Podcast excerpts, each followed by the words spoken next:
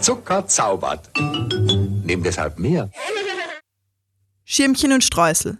Der Podcast wird euch präsentiert von der Unterpalmen-Redaktion und dem gemeinnützigen Verein Argument Utopie. Ich habe eine Idee. Toni, jetzt wo wir wissen, dass wir ein Publikum haben und uns die Theateragenten und die Radioaktiven, ich meine die Verantwortlichen beim Radio, uns sich ranlassen wollen, machen wir es eben selber populär. Also ich finde schon, dass es oft so Blendgranaten sind, aber schon Triefen von Antisemitismus oder Rassismus oder Xenophobie. Ich finde, das macht uns aus und das macht uns so groß. Und ja, fix zusammen. Hi und willkommen bei der ersten Folge unseres brandneuen Podcasts. Wir melden uns aus dem Sommerloch. Gibt es das überhaupt noch? Ob Österreich den Sommer überstanden hat, möchten wir heute diskutieren. Dazu haben wir Organisatorinnen der Donnerstagsdemos eingeladen und sprechen über die vergangenen 18 Monate der türkis-blauen Regierung, linke Perspektiven nach dem Ibiza-Skandal und die bevorstehenden Nationalratswahlen im September. Die falsche Harmonie der vergangenen Monate scheint sich zu wiederholen. Doch das letzte Wort ist noch nicht gesprochen. Genau, weil wir jetzt das Mikrofon übernehmen. Hier spricht Armin Strasser für Unterpalmen. Ähm, ich bin aus der Redaktion und ähm, spreche jetzt hier im Podcast, ähm, auch für den Verein Argument Utopie. Und mit mir ist die Lena in diesem schönen Wiener Wohnzimmer. Hi, ja, ich bin auch hier. Ich bin Lena Köhler. Ich war bis vor kurzem noch ähm, Vorsitzende der ÖH-Uni Wien und jetzt bin ich in ÖH-Pension und bin deswegen froh, hier wieder das nächste Projekt zu haben, um weiter zu labern. genau. Ähm, was haben wir hier vor? Also diese, diese Dreiergespann aus äh, Kultur, Politik und Süßspeisen werden wir jetzt hier zum ersten Mal einfach probieren. Ähm, und ja, wir melden uns aus den letzten Resten des Sommerlochs und wollen darüber reden, was in Österreich los war und was jetzt in den nächsten Wochen passieren wird. Ähm, weil die Toten ruhen nicht mehr. Ähm, ja, aber ist, man kann noch Hitze sudern, oder? Also mir ist sehr heiß. Ich bin sehr verschwitzt, aber es war auch, weil ich zu spät war. Sorry. Angekündigt ist ja mit tollen Gästinnen. Und für wieder Donnerstag ist heute da die Laura. Schön, dass du da bist. Hallo, freut mich da zu sein. Ähm, ja, zum Einstieg. Schirmchen und Streusel ist der Name und es soll auch um Süßkram gehen. Jede Folge soll mit einer tollen Süßspeise beginnen und ja, Lena, was haben wir vor uns? Wir haben drei köstliche, fast ein bisschen zerlaufene rosa Punschkrapfen da stehen. Ja, ähm, fürs Foto zur Ankündigung haben wir einen von der AIDA Bäckerei benutzt. Der ist halt wirklich schon komplett hinnig. Der hat den Weg nicht mehr zurück aus der, nicht mehr zurück in den Kühlschrank gefunden, aber diese drei Punschkrapfen sind ganz frisch aus der Kurkonditorei Oberland. Oberland. Kennst du die? Hast du das schon mal gegessen? Ja, die haben ja mehrere Filialen, aber nicht kenne ich diese Punschkrapfen. Ah ja. Schokomustorte. Ist auch geil dort. Empfehlung. Laura, warst du schon in der Therme und dann in der Konditorei? Ja, war ich, aber ich muss ehrlich sein, ich bin nicht so ein Punschkrapfen-Fan, leider. Ja. Zu schlechte Sorry. Connections damit verbunden. Genau, irgendwie nicht so meins. Dieser Alkohol und der Zucker zusammen. Ja, zur Connection, was haben sozusagen die Punschkrapfen jetzt mit der Folge zu tun? Ich kenne diesen Saga, ähm, dass die Mentalität der, der Österreicher und Österreicherinnen auch so ähnlich ist wie so ein Punschkrapfen. Also außen rötlich im weitesten Sinn, innen braun und immer ein bisschen betrunken. Hm. Thomas Bernhard, oder? Vielleicht ja. schmecken sie mir deshalb nicht. Ja, das war ganz lustig, weil wir, wir haben das in, keine Ahnung, Google eingegeben, Österreich Punschstoff, weil wir wussten, da war irgendwas. Aber tatsächlich ist das ein falsch zugeordnetes Zitat. Es gibt einen sehr ausführlichen Blogpost dazu. Ähm. Wer was? Also wer war es Ist, Weiß man nicht. Das ist, keine Ahnung, dieser, das kommt da nicht so wirklich raus. Aber es wurde schon weit vor Thomas Bernhard gesagt und stand auch in irgendwelchen Zitatesammlungen, glaube ich. Ähm, Genau. Könnt ihr so eine Connection herstellen zur österreichischen Lage gerade? Mm, ich finde, Nicht unbedingt. Ich finde, es ist außen türkis, nicht rosa. Aber innen braun, das stimmt schon irgendwie.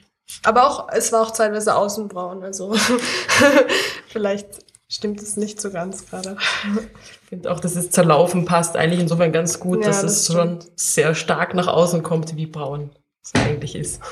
Mhm. Und Ja, nachdem die Sozialdemokratie, wenn man das jetzt mit rosa-rot verbindet, wäre wohl jetzt eher nicht mehr so stark vorhanden da drauf. Stimmt. Ja, das haben wir vorher auch gesagt. Wann macht die äh, Kurkonditorei endlich blaue oder türkise Kunstkrapfen? Ja, aber dieses, diese äußere Bräune, die es, die es auch immer mehr annimmt hier, ist ja auch der Grund ähm, für wieder Donnerstag, glaube ich. Und wir haben einen Einspieler vorbereitet, der euch vorstellt. Liebes wieder Donnerstag. Es ist wieder Donnerstag.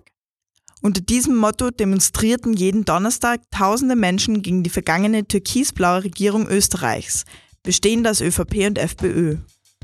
Ausgehend von Wien fanden Demonstrationen in allen Bundesländern und auch in Berlin statt. Dieses politische Zusammenkommen hat Tradition. Bereits im Jahr 2000 wurde immer donnerstags gegen die erste Auflage von Türkisblau demonstriert. Im Oktober 2018 startete dann die Neuauflage. Von nun an hieß es bis heute, wir sind jetzt zusammen. Dabei entwickelte sich das wöchentliche Treffen zur wichtigen Institution des zivilgesellschaftlichen Protests gegen die Regierung. Ständig wechselnde Themensetzungen und große Unterstützung durch Gruppen, Initiativen und Einzelpersonen ermöglichten eine breite Kritik an der herrschenden Politik. Auch nach dem Zusammenbruch der türkis-blauen Koalition durch den Ibiza-Korruptionsskandal wird es am 12. September weitergehen. Der Wahlkampf für die Nationalratswahl ist bereits in vollem Gange. Das Sommerloch längst vorbei. Laura, warst du auf einer wieder Donnerstagsdemo? Natürlich. Ich war, glaube ich, auf fast, ich habe eine, glaube ich, verpasst, aber sonst war ich auf allen. Ja, es war, waren viele Demos. es war viel Arbeit, aber ich bin sehr glücklich, dass es passiert ist. Es war auf jeden Fall notwendig. Ja, Lena, wie viel hast du mitgenommen? Es gab ja einige. 35. Mal ist es jetzt dann, ne? Ich glaube, ich war sicher bei, sagen wir mal, vielleicht ein Drittel davon mindestens. Und eine haben wir auch damals ja gemeinsam organisiert, die zu Bildungspolitik und Hochschule. Und ich erinnere mich vor allem noch daran, als wir zur Regierungsangelobung die Tag X-Proteste organisiert haben mit vielen verschiedenen Gruppen gemeinsam. Ähm, und danach also immer die Frage war, also gibt es, wird es wieder Donnerstagsdemos geben? Und das war damals irgendein Falter-Interview sogar. Und dass dann ähm, immer die, die Frage war, eben, ob das nochmal passiert. Und eigentlich war überall der Tenor hm, wohl nicht. Das ist eine andere Situation. Mittlerweile ist einfach im Vergleich zu 2001 eine FPÖ-Regierung oder einfach eine rechtsextreme Regierung kein Novum mehr in Europa und es wird nicht zu einem Skandal führen. Dass es jetzt trotzdem Demos gegeben hat, es sind auf jeden Fall sicher mit einem anderen Charakter, wie sie jetzt gemacht wurden, aber hat mich trotzdem überrascht und fand ich auch cool, dass es trotzdem wieder diese Donnerstagsdemos gab. Was ist der andere Charakter, würdest du sagen? Also ich muss, ich meine, ich war damals ein Kind und ich war ein paar Mal dort. Du hast, es, Aber- ah, du hast es mitbekommen. Genau. Ja, ich als habe es nie mitbekommen. Voll. Okay. Aber ich meine, ich kann mich auch nicht mehr wirklich erinnern. Aber was ich so höre, jetzt sind sie halt irgendwie auch ein bisschen jünger. Es sind auch Leute dabei, die nicht unbedingt alle politisch aktiv sind, sondern auch einfach Menschen aus der Zivilgesellschaft oder generell Menschen, die sich über die Lage aufgeregt haben, sich solidarisieren wollten mit Betroffenen. Ähm, und vor allem, dass wir echt viele, also viel mehr ich weiß nicht, Menschen eingebaut haben, die selber betroffen sind oder in Feldern mit Betroffenen arbeiten, also die quasi die Expertise haben aus diesen ähm, Bereichen ähm, und genau wissen, was die Regierungspolitik quasi bedeutet Mhm. und ausrichtet. Ja, und all diese Leute sind ja, so der, der zentrale Slogan, fix zusammen. Ähm, was bedeutet dieser Slogan? Ich stelle es jetzt einfach mal an uns alle, weil, glaube ich, dieser, dieser Slogan relativ offen ist. Es klingt ja erstmal nach so FZ, nach so einer Beziehungskonstellation eigentlich. Ich glaube, so war es auch gedacht, oder? So dieses HFZ ist, kommt irgendwie, also das ist eher viel mit, wenn ich so richtig gelesen habe, viel mit, ja, irgendwie mit Populärkultur irgendwie arbeitet, so, und das ist halt ein Teil davon, aber wahrscheinlich, ich würde mal sagen, es bedeutet einfach, okay, wir kommen wirklich jeden Donnerstag wieder hin, so lange, bis diese Regierung weg ist. Hm. So. Ja. Ja, voll. Also das ist eh so eins unserer Kniffe, glaube ich, und das, was auch Donnerstag irgendwie so zugänglich gemacht hat, dass wir eben echt versucht haben, so ein bisschen Populärkultur einzubauen und niederschwellige Sprache zu benutzen, Leu dadurch mehr Leute anzusprechen und ja, fix zusammen in dem Sinn, dass wir halt jede Woche zusammenkommen und solidarisieren und auch nicht nur quasi physisch zusammen sind, sondern auch quasi, ich weiß nicht, Im Herzen. ja, vielleicht das oder, oder auch in unserem Leben abseits der Donnerstagsdemo darauf schauen und füreinander da sind und für eine Gesellschaft kämpfen, die aufeinander schaut und zusammenhält. Demnach ist es dann vielleicht nicht ein, wir demonstrieren so lang, bis ihr weg seid, sondern wir demonstrieren so lang, um uns irgendwie am Leben zu halten, bis ihr endlich weg seid. Genau, so, so hat sich auch angefühlt, finde ich. Ich weiß nicht. Mhm. Ähm, ich habe in der Vorbereitung einen, eine Analyse von Judith Kohlenberger im Falter gelesen, wo es um so eine neue Protestkultur geht, wo sie herausarbeitet, dass es immer mehr so einen Happening-Charakter geht, äh, gibt, dass das, dass sich Politik immer mehr als ja als Party manifestiert. Und das hat mich persönlich bei den Donnerstagsdemos auch einfach mitgerissen, muss sage ich ganz ehrlich. Also es war nicht so eine so eine Trauerstimmung. Es, man ist da ja schon auch feiern durch die Straßen Wiens gezogen. Ähm, aber was ich mich jetzt frage, ähm, bedeutet das, du hast ja auch gemeint, es ging darum, mehr Leute anzusprechen. Ist politisches Engagement eigentlich irgendwie out und uncool? Mm, Ich würde eigentlich sagen, dass es wieder zurückkommt. Also ich, ich habe das Gefühl, dass eben dadurch, dass jetzt so viel passiert und so viele rechte Diskurse irgendwie die Hegemonie bekommen oder Partei, rechte Parteien irgendwo im Parlament oder in der Regierung sitzen, ich habe das Gefühl, dass immer mehr Leute wieder einen Handlungsdrang haben und, und was machen wollen und irgendwie aktiv werden wollen. Also ich habe das vor allem bemerkt, dass die meisten Leute, die auf den Donnerstagsdemos waren, dann auch Lust hatten, mehr zu machen. Also wir haben über 100 Leute oder mehr sogar, die sich gemeldet haben und uns helfen Ah, wollten okay. und keine Ahnung, irgendwas supporten wollten und jetzt auch noch irgendwas weitermachen wollen. Also wir haben so, es haben sich Kleingruppen gefunden, die jetzt sogar noch weitermachen. Also genau. Ich glaube, nur die Vernetzung muss passieren und dafür war die Donnerstagsdemo auch eine gute Plattform.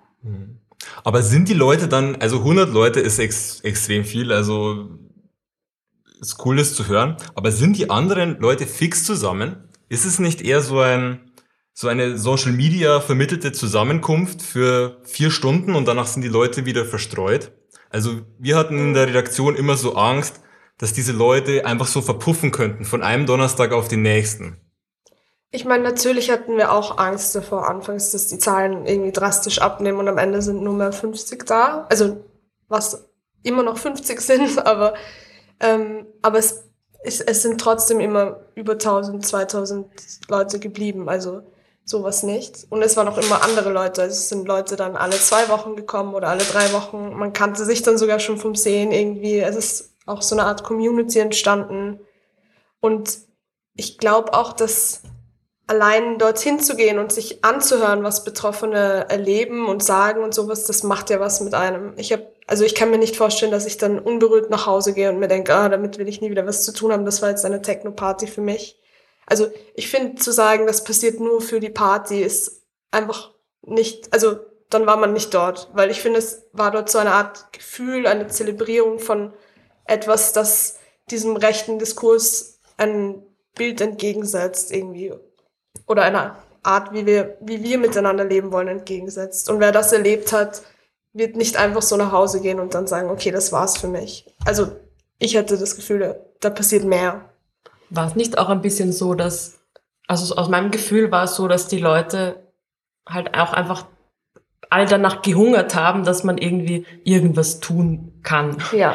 Und dieses schon irgendwie, seitdem es diese Regierung gibt, erst einmal ganz oft diese, eben diese Ohnmacht, die auch so viel beschworen hat, irgendwie da war, wo dann alle meinten, ja, puh, was sollen wir jetzt machen? Und währenddessen davor noch bei irgendwie Präsidentschaftswahl irgendwie noch alle, okay, wir müssen einen Hofer als Präsidenten verhindern und dann Mehr denn je mehr VDB. Denn, genau.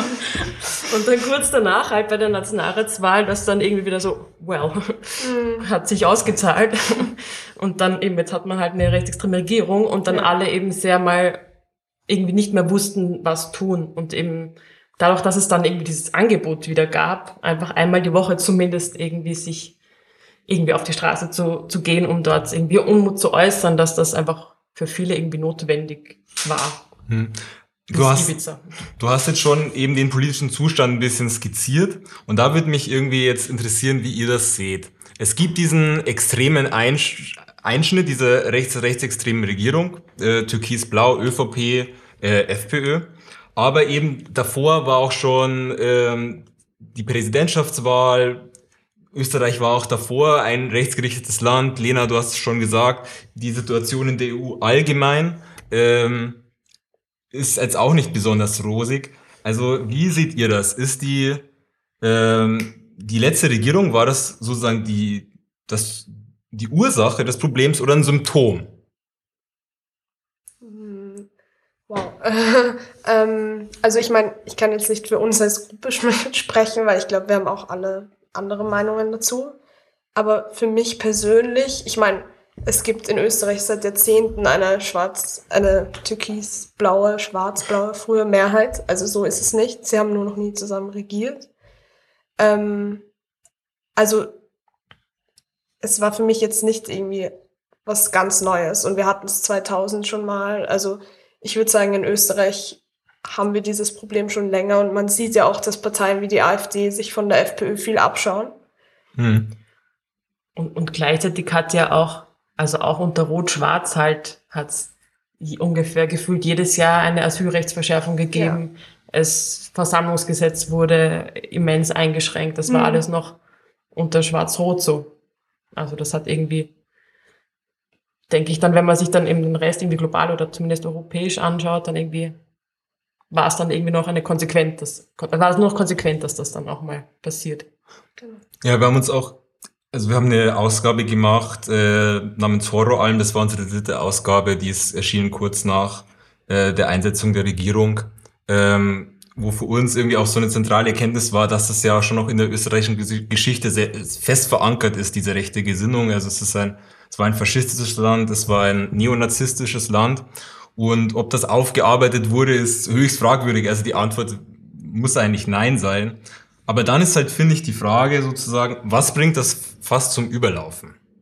Also ist jetzt die, war jetzt die letzte, ich finde es eigentlich interessant, dass jetzt die, die letzte Regierung so viele Leute so ein Punkt war, wo es, wo es so nicht mehr weiterging mit so einem Normalzustand. Verstehe ich nicht genau, wie du das meinst. Naja, was ich meine ist, ähm, hat sich jetzt so drastisch viel verändert im Vergleich zur vorletzten Regierung, die noch SPÖ, ÖVP war. Ähm, Ich finde schon, dass es ein, eine drastische Änderung auch ist, auch wenn man noch so viel ähm, die vorigen Regierungen auch kritisieren kann. Aber es ist halt was anderes, ob rechtsextreme Burschenschaften, Burschenschafter plötzlich Ministerämter haben und wie man halt auch sieht, einfach was passiert ist. Ob das jetzt Volksstudentag oder BVT ist, das ist einfach ein anderes Ausmaß, dass das hier annimmt. Genau. Und, und dass man die dann auch wirklich im Innenministerium sitzen hat oder in Ämtern, die halt zentral für unsere Demokratie sind, das ist dann auch was anderes. Und dass diese Menschen dann Gesetze erlassen dürfen und quasi direkt, von- keine Ahnung, mit, mit Konzerngeldern finanziert sind und was auch immer. Also ich weiß nicht. Davor war es auch, auch nicht gut, aber es wurde noch schlimmer irgendwie, so habe ich das Gefühl. Ja, und das wurde auch bewiesen durch das Ibiza-Video. Dass er total verrückt war. Ich würde jetzt, ich würde mal ganz blöd die Frage stellen, wo wart ihr gerade, als das publik wurde? Weil für mich war das ein einschneidendes Ereignis. Wo warst du? Ich Laura? war zu Hause und wollte eigentlich gerade los und dann habe ich eben im Donnerstags-Gruppenchat ja. ist es Chaos losgegangen und keine Ahnung, was machen wir jetzt? Morgen spontan Demo Ballhausplatz und dann waren wir die ganze Nacht wach und haben diese Demo organisiert. Ähm, genau, also es war, ich war zu Hause und habe einfach die ganze Nacht nichts geschlafen und, und nur, keine Ahnung, Zeit im Bild und ORF, TVT refreshed und keine Ahnung, es war sehr absurd alles. Ja, das war so der, der Tag Freitag 17. Mai auf Samstag Genau. 18. Mai, ne? Lina, was war bei dir los? Ich weiß auch noch genau, wir hatten dann nämlich eine, also eben damals noch in der ÖH-Uni Wien, eine Podiumsdiskussion im C1 im, im Campus. Und während der Diskussion hat man plötzlich gemerkt, dass einfach die Hälfte des Publikums und immer mehr einfach nur noch aufs Handy geschaut haben und niemand mehr zugehört hat. Und eben dann das irgendwie rausgekommen ist und ja, danach irgendwie viel trinken und feiern. Aber für mich war das immer so, ich war so, hey, come on, das wird, das wird nicht ausreichen. Die werden einfach weitermachen. Das wird vollkommen egal sein. Mhm. Es hat mich ja überrascht, dass das dann ein Grund war, dass es wirklich Ich auch, ja. vorbei war. Hm. Ja, bei mir war so das Absurde, dass ich an dem Samstag gearbeitet habe in der Nähe vom Heldenplatz. Und ich meine, die Arbeit wurde fast beiseite gelegt erstmal, also weil es auch eigentlich keine Kunden und Kundinnen gab, weil alle damit beschäftigt waren, auf ihrem Smartphone nach oben zu ziehen. Ähm, aber es hat, ich habe halt dann auch die Menge gesehen, die zum Ballhausplatz geströmt ist und ich, ich war irgendwie so 400 Meter von dieser Menge weg. Das war ein bisschen, bisschen abstrus. Aber nach der Arbeit zumindest noch einen weißen Spritzer. Äh, und wir haben jetzt auch einen Einspieler, der versucht, irgendwie dieses ganze Ibiza-Ding zusammenzufassen, weil ich finde, es ist eigentlich auch ziemlich schwer. Ein bisschen zusammenhocken müssen sagen, so, da geht's bei uns in der Krone. Zack, zack, zack. Mit diesen mittlerweile ikonischen Worten beschreibt Ex-Vizekanzler HC Strache sein potenzielles Vorgehen bei einer politischen Übernahme der Kronenzeitung. Die Aussage fällt in einem Video, aufgenommen mit versteckter Kamera, in einer Villa auf Ibiza, kurz vor der Nationalratswahl 2017. Darin verhandeln HC Strache, der damalige Vizebürgermeister Wiens Johann Gudenus und eine vermeintliche russische Oligarchin eine Vielzahl an krummen Deals. Diese könnten zumindest als Absicht zur Korruption gewertet werden, was derzeit strafrechtlich überprüft wird. Die Oligarchin sowie die Villa waren ein Fake. Das Video aber echt. Der sichtbare moralische Verfall zweier Berufspolitiker und mindestens einer Partei waren selbst für die österreichische Öffentlichkeit zu viel. Genug ist genug. Und das, obwohl Freundalwirtschaft hier seit langem normal ist. Der Skandal nach Veröffentlichung des Videos im Mai 2019 führte dazu, dass Kanzler Kurz die Koalition zwischen ÖVP und FPÖ aufkündigte. Daraufhin sprach das Parlament ihm das Misstrauen aus. Die erste Kanzlerin der Republik, Brigitte Bierlein, ist nun bis zu den Neuwahlen Ende September an der Spitze der derzeitigen Beamtinnenregierung. Der Eurodance-Klassiker der Wenger Boys, We're Going to Ibiza, liefert den Soundtrack zu diesem politischen Sommer in Österreich. Um ehrlich zu sein, wir können diesen Song nicht mehr hören. Könnt ihr ihn noch hören? Hm, Nein. Ich auch nicht. Ich konnte ihn schon am Konzert nicht mehr hören eigentlich, aber dann war es doch noch schön. Aber es war doch jetzt gerade noch diese, wo wir, kurz wurde doch gerade gefragt, ob er jemals einen Ohrwurm hatte in irgendeinem Interview. Und? Ja, Also- ja, beim Sommergespräch. Genau, beim, beim Sommergespräch. Sommergespräch. War so eine von den kurzen Fragen. Hatten Sie jemals einen Ohrwurm von Ibiza? Also, nein. Ja, right. Alle hatten einen Ohrwurm. Wir haben hier auch noch einen äh, Wenger Boys Dollar. Die wurden ja rumgeschmissen. Äh, Laura, wie viele Wenger Boys Dollar hast du ergattert am Konzert? Leider keinen, mir wurde dann einer mitgenommen, weil ich war ja zuerst auf dem Bus und dann dahinter. Also ich war leider nicht in der Dollarzone. No free money. Aber es ist in Österreich doch nicht gängiges Zahlungsmittel. Noch nicht. Noch nicht. Ähm, ja, wie schätzt ihr das ein, das Ibiza-Video und diesen ganzen Skandal? Also wie ist das politisch zu bewerten, dass das einfach so durch ein Video von einem Tag auf den anderen implodiert ist? Also für mich war das eigentlich absurd, weil ich mir ging es eigentlich so wie dir, Lena. Ich dachte, das wird wurscht sein. Also dass Burschenschafter Ministerposten erhalten, war auch allen wurscht. Hm. Ich finde auch, es war eher so ein, also das überhaupt, das dachte mir so, okay, warum ist den Leuten das, also das muss doch eigentlich schon allen längst bewusst sein, dass das irgendwie gängige Praxis ist. Also es hat mich jetzt einfach nicht überrascht, dass sowas passiert. Oder dass er eben irgendwie darüber redet, dass er die Kronenzeitung verkauft. Sondern dass das eher einfach zum, ja, zum, zur politischen Praxis dazugehört. Ja. Also mich hat auch weniger der Inhalt des Videos überrascht, sondern eher, dass die, F also dass Strache dann wirklich zurücktreten musste, weil ich weiß nicht, seit ich lebe, ist Strache irgendwie so da und ein politischer Gegner. so, ich, also es war einfach sehr unerwartet, die FPÖ einmal scheitern zu sehen, weil irgendwie mein ganzes Leben war so ihr, ihr neuer Aufstieg und, und Aber deswegen war es ja auch eben die Tage da drauf, wo eben das erst mit der Koalitionsaufkündigung war, auch noch besonders spannend. Und ich finde halt, es ist auch insofern nicht überraschend, weil halt die, kannst du mal die Koalitionsaufkündigung noch mal kurz sagen, was da überraschend war für dich? naja, erstens, also das war ja am nächsten Tag, oder? Mhm. Mit diesem Ballhausplatz-Party-Ding und dann halt ähm, Strache erstmal der zurücktritt und dann am Abend da und das hieß, okay, eigentlich hieß es schon vormittags, es gibt ein Statement von Kurz und es kam nicht, stundenlang und stundenlang und abends dann doch und von wegen war dann klar, okay, wenn wenn Kickel nichts geht, dann ist das diese Regierung zu Ende. Und das war halt schon sehr überraschend, Mhm. dass das passiert. ja.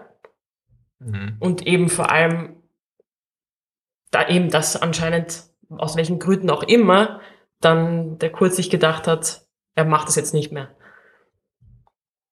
Laura, du hast gesagt, dass es jetzt sozusagen das erste Versagen war oder der erste Einbruch für die FPÖ seit langem. Mhm. Jetzt frage ich mal anders, war es das wirklich? Weil Strache geht ja komplett loco. Nein, also eben realpolitisch nicht so, aber das einfach in einmal scheitern zu sehen, das war für mich was komplett Neues, weil und das das war auch das Besondere an diesem Tag für mich, einfach zu sehen, so wow, okay, man kann, also sie können auch irgendwie mal zurücktreten müssen, oder? Weil es, ist- es ist so viel durchgegangen in Österreich, so viel, was die FPÖ gemacht hat, gesagt hat, was auch immer, das wäre in anderen Ländern nie so durchgegangen.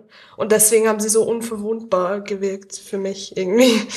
Aber nicht. auf der anderen Seite finde ich, also das, was ich, was man mitbekommen hat, wenn die FPÖ mal gescheitert war, war das einfach in Kärnten zum Beispiel, Haider oder eben auch davor Spaltung mit, Mhm. mit, mit Knittelfeld Ja. und BZÖ und sie sich sozusagen da auch immer nur selbst zerstört hat durch Das interne stimmt, Spaltungen.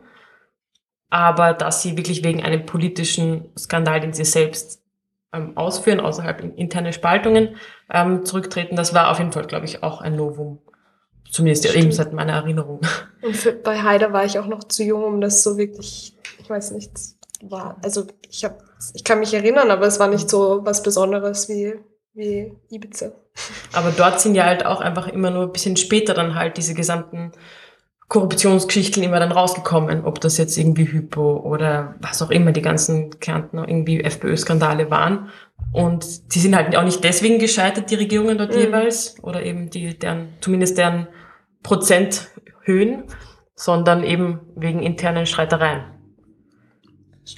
Ja, ähm, und umso erstaunlicher finde ich, ähm, wie ungeschoren die FPÖ dann eigentlich äh, daraus hervorgegangen ist, weil im Video wird ja sozusagen das große Heiligtum auch der Wählerschaft eigentlich verkauft. Also es wird zumindest angekündigt oder in Aussicht gestellt, nämlich die Kronenzeitung. Ähm, und äh, der größte Patriot Österreichs, Hasi Strache, breitet eigentlich ganz, brei ganz groß seine Korruptionsvorhaben aus. Und trotzdem ist das eigentlich der Kernwählerinnenschaft egal. Also zwei Prozentpunkte wurden bei der EU-Wahl verloren. Wie könnt ihr euch das erklären? Wie, wie, wie kann es den Leuten so dermaßen egal sein? Ähm, Ich weiß, also mir kommt so vor, dass äh, so eine Art Stimmung herrscht oder geschafft wurde, die den politischen Diskurs oder generell unseren demokratischen Diskurs so, so vergiftet hat, dass, dass auch Medien nicht mehr ernst genommen werden. Also es, man muss sich vorstellen, ich meine, es ist jetzt eine jahrzehntelange Hetze gegen Medien, gegen Öffentlichkeit, gegen, ich weiß nicht, jegliche Art von politischer Argumentation passiert und, und alles so, also ich meine, Fakten zählen nicht mehr und das ist auf, auf der ganzen Welt so und, und, und kein Phänomen, das jetzt nur in Österreich so passiert, aber im Endeffekt war es, also ist es den Leuten dann einfach egal, weil, weil es nicht ernst genommen wird, kommt mir vor. Oder weil, weil es, weil andere Themen in den Vordergrund gestellt werden, weil den Leuten eingeredet wird, aber die Flüchtlinge sind noch schlimmer, aber die bla bla bla. Also ich weiß nicht, es sind so, so viele Themensetzungen da, die den Diskurs immer komplett woanders hinlenken. Ich glaube, dass einfach diese, diese Art von Kommunikation, die sie machen, die macht was mit unserer politischen Landschaft und da können sie jetzt machen, was sie wollen, so Mhm. Art. Lena, was, mit, was glaubst du, mit was wurde abgelenkt? Also ich glaube, dass dieses, es war absoffene Geschichte zum Beispiel, immer dieses Wording, das Strache ja immer ähm, benutzt, schon auch wirkt. So von wegen, boah, ja, ich habe auch schon mal Scheiße gebaut, wenn ich betrunken war, hm, aber gemacht habe ich es dann, oder zumindest Scheiße geredet so, gemacht habe ich es dann eh nicht so. Und auf der anderen Seite vielleicht auch einfach von vielen FPÖ-Wähler und Wählerinnen, das auch einfach als okay gesehen wird, sowas. Hm. Dass es schon okay Voll. ist, das so zu tun, theoretisch. Wenn es in ihrem Interesse ist. Genau. Ja. Und es ging ja also selten in seinen Entschuldigungen um den Inhalt des Videos, es ging ja meistens um, aber wer hat das Video gemacht, welche Mhm. Interessen, bla bla bla. Also es wurde ja immer umgeframed, das Ganze. Es ging ja nie, er musste sich nie rechtfertigen für das, was er eigentlich gesagt hat. Vielleicht war doch alles Silberstein. Genau, so. Ja. Und das finde ich ist halt für mich schon etwas, was so die österreichische Mentalität ausmacht, dass es immer niemand äh, gewesen sein will. Also den Faschismus, den hat irgendwer anderes gemacht. Vom, vom Ähm, Ausland reingekommen. Ja, genau. Ähm, das Dritte Reich hat irgendwer anderes verbrochen. Die Millionen an Opfer hat irgendwer anderes umgebracht. Und auch sowas wie den Ibiza-Skandal kann man sich einfach irgendwie nicht eingestehen. Ähm, wie seht ihr das im, so in, dem, in der Spannung, die die FPÖ hat, dass sie ja auch immer versuchen muss, nicht antisemitisch zu wirken, weil das auch international schon zum Problem werden kann für sie, aber sie dann den Silberstein aus dem Fach ziehen. Wie könnt ihr euch das erklären? Ich glaube, da bedienen sie sich halt auch genau dem erstens, dass man das natürlich dann nicht, also dass vielen, viele Leute das nicht als Antisemitismus bezeichnen würden, wenn man eben immer wieder so auf diese Silberstein-Geschichte zum Beispiel zurückkommt. Ähm, und auf der anderen Seite halt damit auch gleichzeitig genau diesen Antisemitismus, der in Österreich so tief verankert ist, auch wieder hervorkitzeln können. Mhm. Es ist so ein Code, den alle verstehen sozusagen. Ich glaube nicht bewusst, ehrlich gesagt. Aber vielleicht dann eben schon oft. Also dieses, sie sind jetzt wirklich, also dass es jetzt keine antisemitische Aussage wäre, aber gleichzeitig, na gut, der war halt schon ein Jude. Hm. Mhm. So. Da muss man vielleicht auch noch für die Hörerinnen, die den Silberstein gar nicht kennen, sagen, dass es der, der hat die Wahlkampfkampagne von Christian Kern gemacht, oder? Im, im vorletzten Wahlkampf. Ja, und vor allem halt dann diese Fake Sebastian Kurz Seite, die ja dann immer wieder gekommen, rausgenommen Mhm. wurde, als oder eine arge Schmutzkübelkampagne gegen Kurz gemacht haben. Aber ich eben, und also ich finde schon, dass es oft so Blendgranaten sind, aber schon Triefen von Antisemitismus oder Rassismus oder Xenophobie. Also ich glaube schon, dass das ganz bewusst passiert und auch ganz bewusst damit gespielt wird. Und die Rechtfertigungen passieren dann wieder nicht auf der inhaltlichen Ebene, sondern auf der, ja, aber das wird uns jetzt so und so gedreht, weil Teil Silberstein, bla bla bla. Also, ich weiß nicht. Eben, und auf der anderen Seite, wenn jetzt die FPÖ, wie sie in den letzten Jahren immer wieder aufgetreten ist, als die großen irgendwie Verfechter von oder Kämpfer gegen Antisemitismus und jetzt als hätten sie irgendwie ihre Vergangenheit bewältigt, ähm, dann das ist halt wieder einfach, wo man sieht, dass es, man ihnen das einfach nicht abkaufen kann und dass es einfach Blödsinn ist und das nur Show ist. Ja. Vor allem, wenn dieser Kampf gegen den Antisemitismus mit Islamophobie einhergeht, weil das ist ja genau das, wie sie es dann drehen. Weil, ich weiß nicht, wir schützen auch Juden und Jüdinnen vor den bösen, bösen Musliminnen, so auf die Art. Also, ich weiß nicht. Ich, würde sie als beides bezeichnen, antisemitisch und islamophob. Mhm. Jetzt haben wir viel darüber geredet, wie es, wie alle Skandale so gedreht werden, dass es passt. Und es ist natürlich auch die beste Zeit, um alle Skandale so zu drehen, wie es passt, weil es Wahlkampf für die Nationalratswahl. Und ähm, ich bin jetzt einfach mal pessimistisch und sage, ähm, Ibiza hin oder her, feiern am Ball Ballhausplatz mit Wenger Boys, hin oder her. Ähm, so eine allgemeine Stimmung innerhalb der Zivilgesellschaft oder Teilen davon, dass man es jetzt sozusagen verhindert hat, diese Koalition.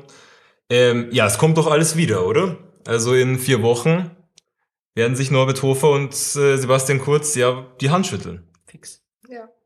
Da herrscht absolute Einigkeit. Nein, also ich meine, ich finde nicht, dass man, solange noch Zeit ist, sollte man noch kämpfen. also ich meine, es gibt ja auch noch eine Demo davor und bei Van der Bellen hat es auch funktioniert. Also vielleicht schaffen wir es auch jetzt. Ich würde auf jeden Fall noch nicht aufgeben. Trotzdem befürchte ich natürlich, dass es passiert und es wäre sehr realistisch, weil Kurz tourt durch Österreich und füllt alle Wirtshäuser und also ja. und bei der EU-Wahl hat man gesehen, die FPÖ verliert auch nicht wirklich, aber nicht aufgeben. Also dass es eine rechts, rechtsextreme Mehrheit eben in Österreich gibt, Ja. da haben wir eh schon drüber gesprochen, das ist seit mehreren Jahrzehnten der Fall Mhm. so. Das ist eher nur die Frage, ob das jetzt eben dieselbe Regierung wieder weitergeht, oder? genau. Aber auch davon bin ich ziemlich überzeugt, dass es keine andere Koalition geben wird. Ja, und wie ist, wie würdet ihr mit diesem Zwischensieg ausgehen, weil, äh, umgehen? Weil du hast ja jetzt, Laura, du hast ja jetzt auch gemeint, es gibt noch eine Demo am 12. September. Und ich würde mal schon sagen, dass ihr so als, als Bündnis oder so als, als Social Media Kanal auch ähm, euch diese, diesen Untergang der letzten Regierung schon noch ein bisschen auf die Fahne geschrieben habt. Also es wurde halt so, es wurde schon so ein bisschen zum eigenen Sieg gemacht. Jetzt ist die Frage, kann man, kann man das machen? Kann, können wir am 12. September die Regierung stürzen, die noch gar nicht im Amt ist? Ich meine, es geht ja am 12. September nicht darum, die Regierung zu stürzen. Es geht eher darum, zu mobilisieren und die Leute, keine Ahnung, darauf aufmerksam zu machen, so, hey, die kommen zurück und Mhm. bitte macht's was, werdet aktiv, jetzt ist noch Zeit, es sind noch drei Wochen, redet's mit euren, keine Ahnung, FPÖ-Wählerinnen, Onkeln und Tanten und ich weiß nicht, bei, also ich, im Endeffekt ist das, was, was noch möglich ist, so ein Van der Bellen-Wahlkampf. Also so, es ist knapp, aber vielleicht, wenn wir jetzt alle aktiv werden, geht sich noch was aus. Ich habe trotzdem nicht das Gefühl, dass, also ich habe das Gefühl, dass viele Menschen schon ein, also damit abgeschlossen haben und, und fix irgendwie schon angenommen haben, so, hey, die kommen eh zurück. Keine Ahnung. Aber der Unterschied ist doch zu diesem Van der Bellen-Wahlkampf, dass es darum ging, eine FPÖ als Präsidenten zu verhindern und jetzt halt einfach eben, dass, also, dass die Leute kurz wählen und ganz viele davon ja eh keine Regierung mit der FPÖ möchten, Mhm. aber so begeistert sind von Kurz, dass es, dass sie zum Beispiel auch sagen, na, das sowas macht er eh nicht mehr, jetzt macht er eh eine Mhm. andere Koalition. Und deswegen ist es super schwierig, sowas da irgendwie noch zu drehen. Also, ja, fast unmöglich. Aber hingehen ist sicher auf jeden Fall sehr wichtig. Mhm. Ja, wir werden auch auf jeden Fall hingehen und wir werden auch in unserem Newsletter für Wien dazu aufrufen, hinzugehen. Äh, die Nachricht ist schon formuliert. Äh, was ich mich jetzt aber frage, so als, als was ist man jetzt eigentlich da bei Wieder Donnerstag? Ist man eine Gemeinschaft von Revolutionärinnen? Ist man einfach äh, Netzbeschmutzerinnen, die sozusagen auch so einen, so einen Hass auf dieses Land Ausdruck verleihen? Oder ist es so, ähm, eine anklagende Position, dass man so eine Gemeinschaft von Betroffenen dieser Politik ist. Ich würde sagen eher letzteres. Zumindest, also auf keinen Fall, also Netzbeschmutzerinnen, was auch immer. Also ich finde das, ähm, ich weiß nicht. Also ich, ich sehe die Demo oder zumindest den Raum, den wir da schaffen, wirklich als Raum der Solidarisierung. Und was man nicht vergessen darf bei Schwarz-Blau, es geht halt für viele Menschen um Leben und Tod, für geflüchtete Menschen, zum Beispiel aus Afghanistan, für Menschen, die dann um 1,50 vielleicht wieder hackeln müssen oder vielleicht wirklich hackeln müssen. diesmal. Wieso gerade die Leute aus Afghanistan? Kannst du das noch kurz ausführen? Weil, ähm, genau, weil die FPÖ, also keine Ahnung, es sind viele Gesetze erlassen worden. Für Menschen aus Afghanistan ist es sehr schwierig oder quasi unmöglich zurzeit Asyl zu bekommen aufgrund der Gesetze, der, die FPÖ, ÖVP verabschiedet haben. Und Afghanistan ist kein sicheres Herkunftsland. Also ich meine, dort passieren genug Sachen und genug Menschen, die abgeschoben werden, sterben daran. Also es ist nicht so, dass, dass es hier um nichts geht oder dass es einfach jetzt, okay, dann kommen sie halt wieder, dann demonstrieren wir halt weiter. Es geht schon um viel und ich finde, das sollte man auch, ich weiß nicht, also ich meine, ich will, will das jetzt niemandem vorwerfen, aber es ist schon ernst für viele Menschen und ich glaube, genau diese Menschen brauchen einen Raum, um sprechen zu können oder beziehungsweise brauchen das Gefühl, dass es Leute gibt, die das auch ernst nehmen, ihre Situation, ihre Lage. Ich meine, befreundete Menschen von mir, die einfach so Angst haben davor, wenn diese Regierung zurückkommt, was passiert dann mit mir? Was, was, was passiert mit meinem Leben? Und, und ich weiß nicht genau, wir, die, die einfach sagen können, hey, okay, dann kommen sie halt zurück, demonstrieren wir halt weiter.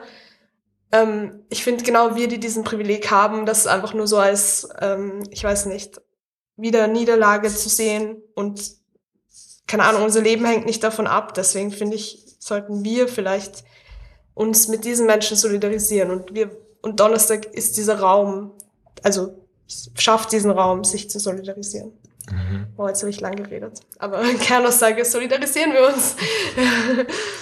ja, nee, es ist eh gut, mal so die gesamte Idee zu hören. Mhm. Ähm, die, glaube ich, auch schwer ist, in so einem Facebook-Event zu verpacken. Mhm. Ähm, Ganz kurz dazu noch. Ähm, ich, also ich, ich finde es meistens immer traurig. Ja, ich finde es meistens immer sehr traurig, wenn, wenn ich so höre, dass Leute das Gefühl haben, wir sind nur Social Media Plattform oder Facebook Event, weil wir haben, also es sind so viele Leute bei uns auf der Bühne gestanden, die sonst niemals irgendwo diesen Raum gehabt hätten. Und also nicht, dass wir jetzt irgendwie so die großen Märtyrer sind, die diesen Raum geschaffen haben, aber ich, ich finde es genau das das Schöne war, dass man eine Gesellschaft hatte, die einander zuhört, füreinander da ist, auch wenn es nur 2000 oder 3000 waren, dass es einfach einen Ort gab, der schon das ist, was wir uns für die gesamte Welt wünschen, irgendwie so. Mhm, das heißt, es ist, es ist ganz zentral ist sozusagen das Fix zusammen als Bezug auf die eigene Gemeinschaft, auf das Innere und auf diesen Raum, der da geschaffen wird auf der Wiederdonnerstagsdemo. Genau, und, und auch irgendwie, der auch zeigen soll, so geht's, so könnte es gehen. Mhm. Lena, du hast ja vorher auch schon mal angesprochen, dass gerade am Anfang der Koalition so ein großes Gefühl von Ohnmacht ähm, geherrscht hat. Wie, wie siehst du das? Wie, wie kann das jetzt, wie kann damit jetzt umgegangen werden? Weil ich sage jetzt mal, eigentlich ist es jetzt noch mal schlimmer. Jetzt wiederholt sich das Ganze einfach nochmal. Und wieder donnerstags läuft wieder. Das ist natürlich auch schlecht, dass sie nochmal laufen. Habe mir das auch schon, diese Frage gestellt, weil ähm, ich glaube eben, Ibiza hat halt irgendwie alle ähm, in alle nichts Rechten in einen irgendwie ein bisschen Freudentaumel versetzt. Aber dass wir jetzt ziemlich bald wieder genauso ernüchtert werden, ist, damit müssen wir wohl leider rechnen. Und ich denke mir, wir haben leider genauso wenig eine Antwort drauf als vor knapp zwei Jahren, fürchte ich. Weil wir können auch nicht, also ich glaube nicht, dass wir jetzt mittlerweile plötzlich die geniale Antwort gefunden haben und traurigerweise eben immer wieder dieses, dieser Spruch, dass leider nie die Linke ist, sondern immer der Alkohol die rechtsextreme Regierungen abgesetzt hat. Aber ja, ähm, ich, ich weiß nicht, vielleicht kann man, ob man jetzt nur darauf warten kann, dass, dass der nächste Skandal kommt und darauf kann man sich wahrscheinlich mittlerweile eh auch verlassen, mhm. weil die FPÖ einfach eine durch und durch korrupte Partei ist und das wird einfach wieder passieren, früher oder später. Aber bis dahin werden halt wieder, wenn es kommt, so viele Verschärfungen und Verschlimmungen eintreten, die eben jetzt vor allem nicht unbedingt die österreichische Wohlstandsgesellschaft, aber Minderheiten und und so weiter ähm, betreffen wird. Aber ja, vielleicht ist es diesmal anders.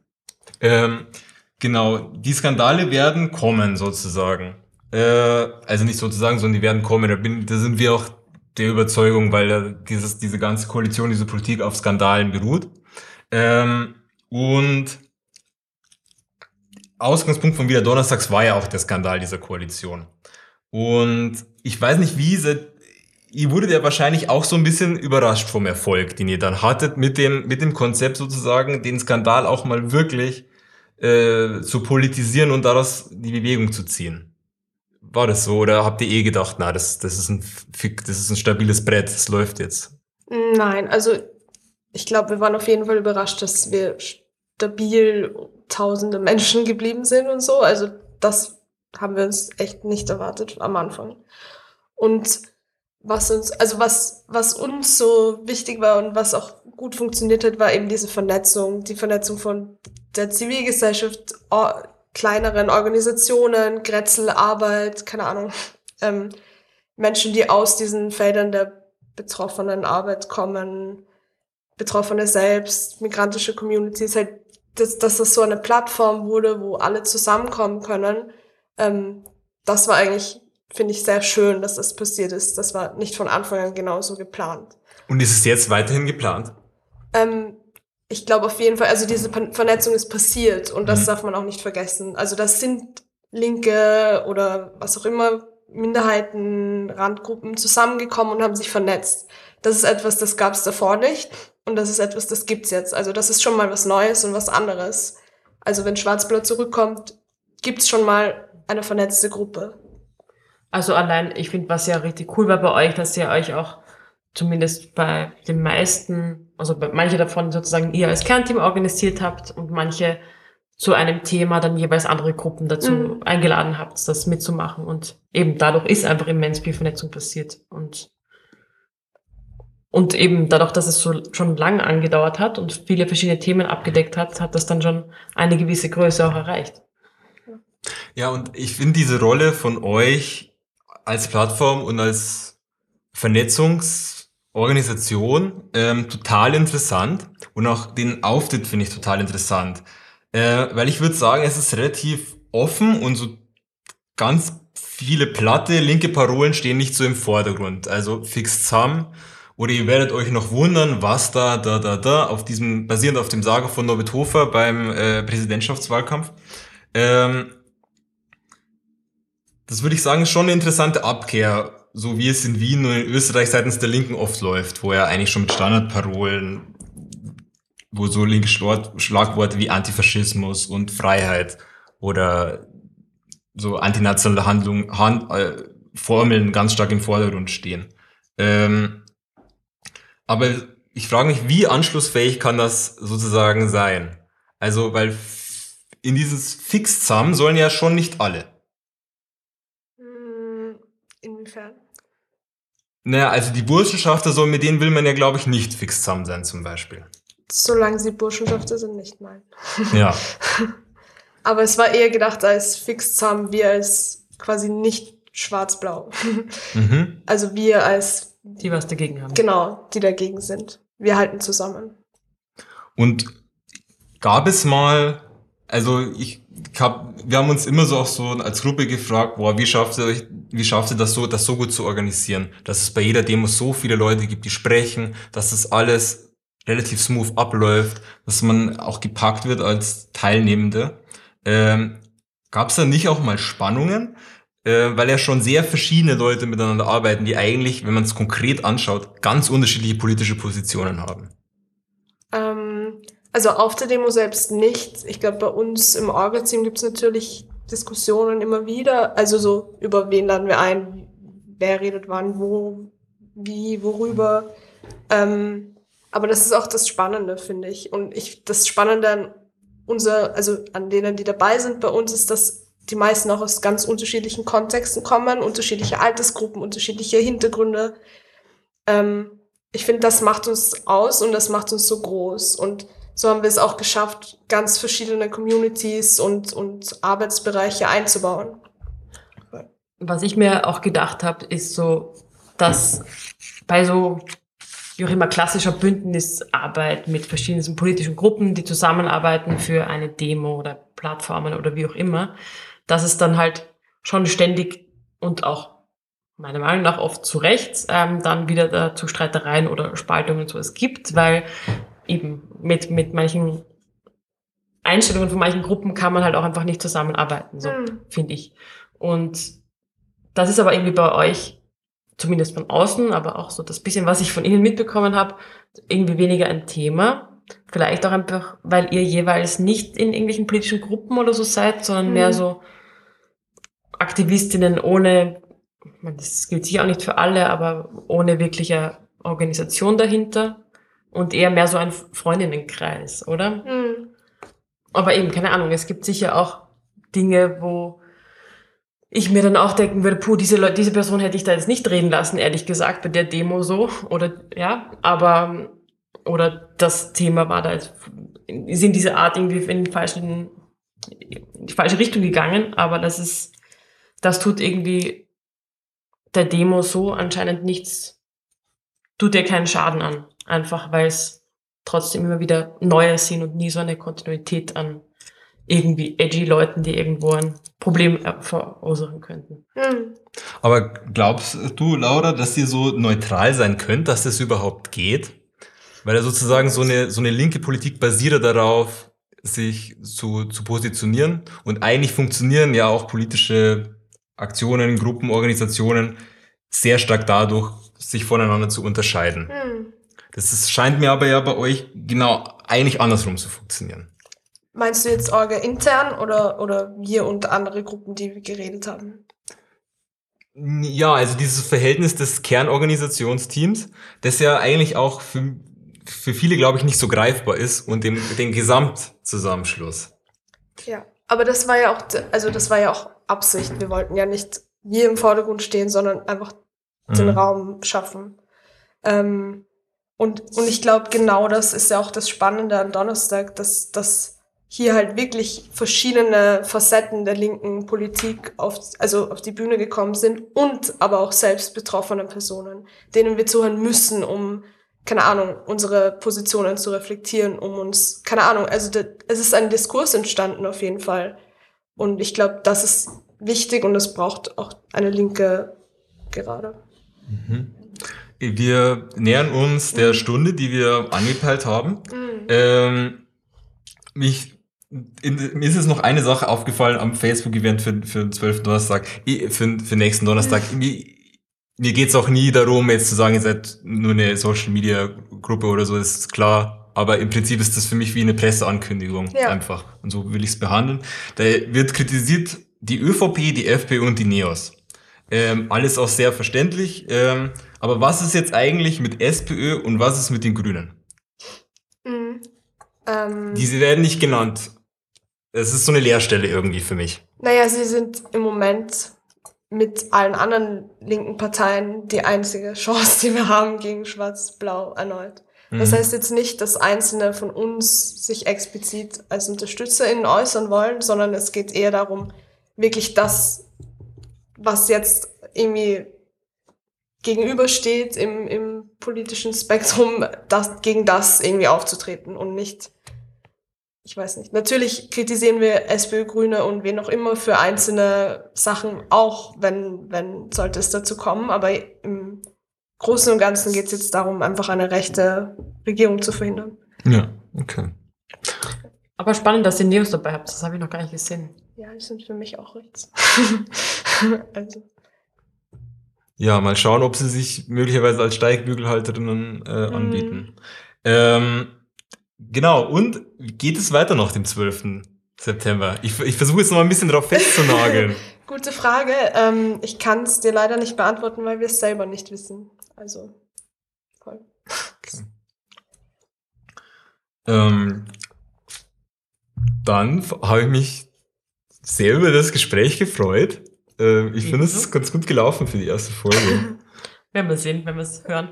Ja, die Punschkrapfen, ja, die Punschkrapfen wurden leider nicht gegessen. Wir sind irgendwie nicht dazugekommen. Das können wir jetzt noch danach machen. Ähm, ich fasse kurz zusammen, über was wir geredet haben. Äh, wir hatten die Laura da für wieder Donnerstag und ähm, haben darüber gesprochen, dass es durchaus eine Verschlimmerung war, die letzte Koalition aus ÖVP und FPÖ, dass das Ibiza-Video ähm, schon auch ein, definitiv eine Niederlage war für diese Koalition und nicht so einfach übergangen werden kann und dass das letzte Wort für die kommende Nationalratswahl nicht gesprochen ist, oder? Hoffentlich. ja. Dann danke fürs Zuhören. Äh, danke Lena, danke Laura. Dankeschön. Und äh, die nächste Folge kommt bestimmt. Schirmchen und Streusel wurden euch von der Unterpalmen-Redaktion und dem gemeinnützigen Verein Argument Utopie präsentiert. Vielen Dank fürs Zuhören. Auf Instagram und Facebook diskutieren wir mit euch über das heutige Thema. Und die nächste Folge kommt bestimmt bald.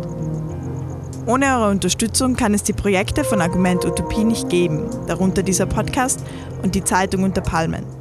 Wir freuen uns über Spenden und neue Fördermitgliedschaften. Mehr Infos hierzu auf unserer Homepage unter palmen.net.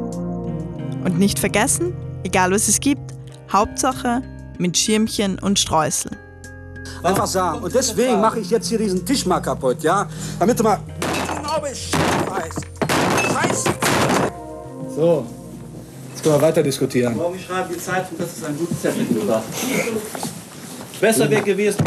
Die Mikrofone brauche ich, die Mikrofone brauche ich für Leute, die in, der, in den Jugendstrafanstalten sitzen, ja?